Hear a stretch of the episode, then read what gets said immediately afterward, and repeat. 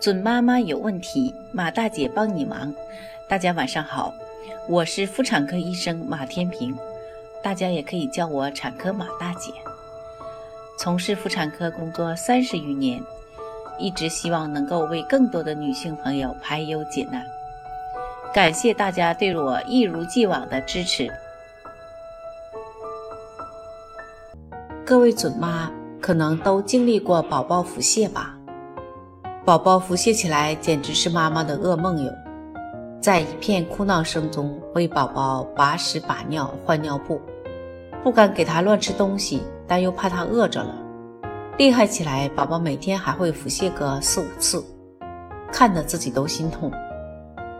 今天呢，马大姐就和大家分享一下宝宝腹泻的三大原因，一起来看看该如何护理。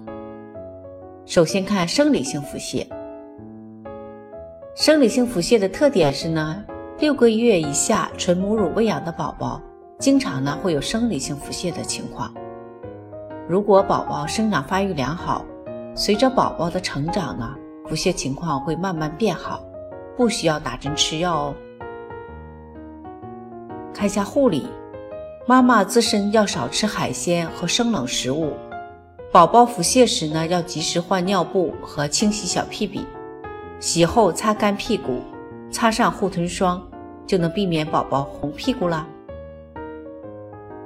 再看喂养不当，特点是呢，宝宝过早添加辅食或辅食添加不当也会引起腹泻哦。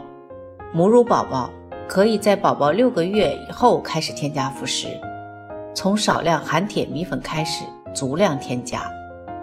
护理是，如果添加辅食后呢，宝宝开始腹泻。那就要含减量或停一停，等宝宝肠胃调节好之后再慢慢添加，可为宝宝选择靠谱的益生菌冲剂，促进宝宝的消化吸收哦。再看细菌性肠炎，特点呢是宝宝抵抗力差，当细菌兴风作浪时呢，有弱的宝宝很容易被细菌打倒。疾病型感染性腹泻呢，会让宝宝有发高烧。腹痛、脱水，宝宝容易全身无力，甚至还会便血呢。护理呢，母乳宝宝要坚持喂奶，喂奶前呢，妈妈要做好乳房的清洁工作。奶粉宝宝呢，则要为他的奶瓶啊、碗等餐具消毒干净哦，让宝宝多补水分，注意好保暖工作。半夜醒来时呢，要检查宝宝是不是盖好被子了。准妈妈有问题，请找产科马大姐。那么今天的分享呢，就到这里了。